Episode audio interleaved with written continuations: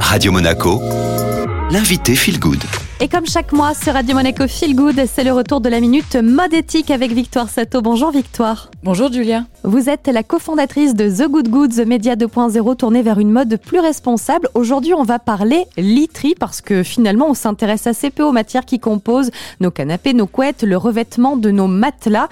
Et donc, Victoire de The Good Goods, vous nous proposez une enquête sur les revers de l'industrie de la literie et puis surtout des alternatives pour le bien-être et l'environnement. Alors déjà, Victoire, que sait-on aujourd'hui de la pollution intérieure et de l'impact de la literie à ce jour, la grande majorité du marché de la literie est détenue par des marques étrangères, Ikea en tête, qui font produire à l'étranger des matelas synthétiques et des supports en bois mélaminés, c'est-à-dire un bois reconstitué à partir de chutes de bois qui sont collées entre deux planches fines de contreplaqué, en opposition au bois massif, dont la qualité et donc le prix sont bien souvent plus élevés.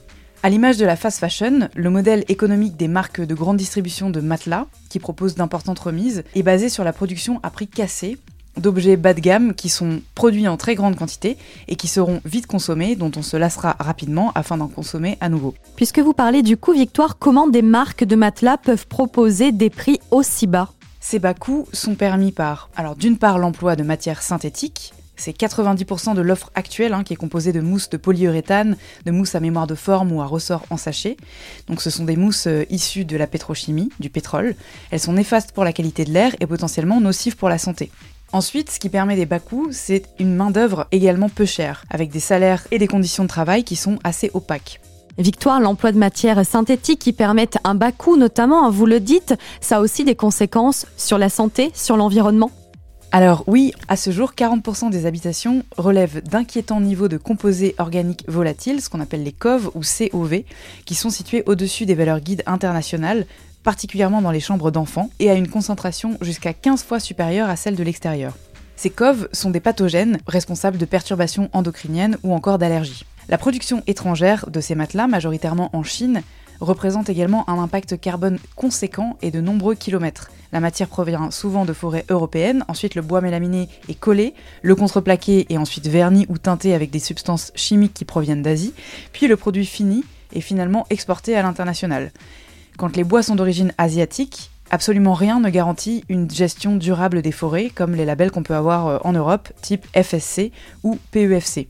Au-delà de la pollution liée à l'usage et à la production, la rapidité du changement des matelas basse qualité, à peu près en moyenne tous les 7 ans, est responsable aussi de l'enfouissement de 5 millions de matelas non biodégradables dans nos sols en France chaque année. C'est colossal. Alors concernant les matelas ou encore le mobilier de son intérieur, qu'est-ce qu'il faut privilégier en tant que consommateur? D'abord du mobilier et de la literie, idéalement intégralement fabriqués en Europe, voire en France. Ensuite, idéalement aussi des matières naturelles, du bois issu de forêts durables et des matelas en latex naturel issus d'EVA, c'est-à-dire du caoutchouc naturel. Il faut également regarder le taux de composition de ces matelas parce que certains peuvent être indiqués comme étant en latex naturel mais n'en comporter que 5 à 20%. Il existe des certifications comme Eurolatex, qui est utilisée par une marque euh, comme Kipli, qui assure un latex dénué de toute substance synthétique ou matière toxique et protégé lors du transport pour prévenir le risque de contamination aux côtés d'autres matelas d'autres marques. Ensuite, il faut vraiment se passer du superflu. Quand un matelas est suffisamment épais ou qualitatif, on n'a pas besoin de surmatelas ou d'investir dans des produits complémentaires. La housse de votre matelas doit également être conçue en coton biologique, retirable en intégralité pour être lavable en machine à 30 degrés. Enfin, pour les meubles de votre chambre, il faut exiger une fabrication française, idéalement en bois massif, certifié donc FSC, c'est-à-dire issu de forêts durablement gérées, vernis à l'eau, sans solvant ni cove.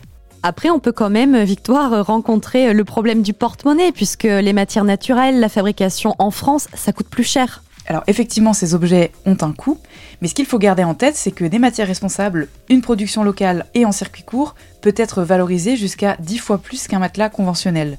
Et au-delà du coût d'achat, il faut vraiment considérer le coût d'usage, en sachant que la durée de vie d'un matelas responsable est généralement de 15 ans, là où celle des matelas conventionnels est plutôt de 7. Alors Victoire, pour les auditeurs qui voudraient euh, privilégier justement euh, des matelas de meilleure qualité, du mobilier d'intérieur, du linge de maison, vous avez quelques marques à nous proposer alors concernant les matelas, on recommande la marque Kipli par exemple, qui fait fabriquer en Europe et en France des matelas et du mobilier pour la chambre dans des conditions très responsables. Pour le mobilier de la maison et de la chambre, notamment les tables de nuit, etc., Tipto est très bien et euh, emploie de plus en plus de composants recyclés le tout avec euh, une esthétique et un design euh, hyper intéressant. Et enfin, pour la couette, la marque Loulen est la première marque française à proposer des couettes en laine, ultra respirantes, été comme hiver, et intégralement fabriquées en France avec de la laine française. Enfin, en ce qui concerne le linge de maison, on aime beaucoup les marques euh, Blanc Cerise et Maraji, par exemple, qui ont également des certifications et travaillent des matières éco-responsables en Europe.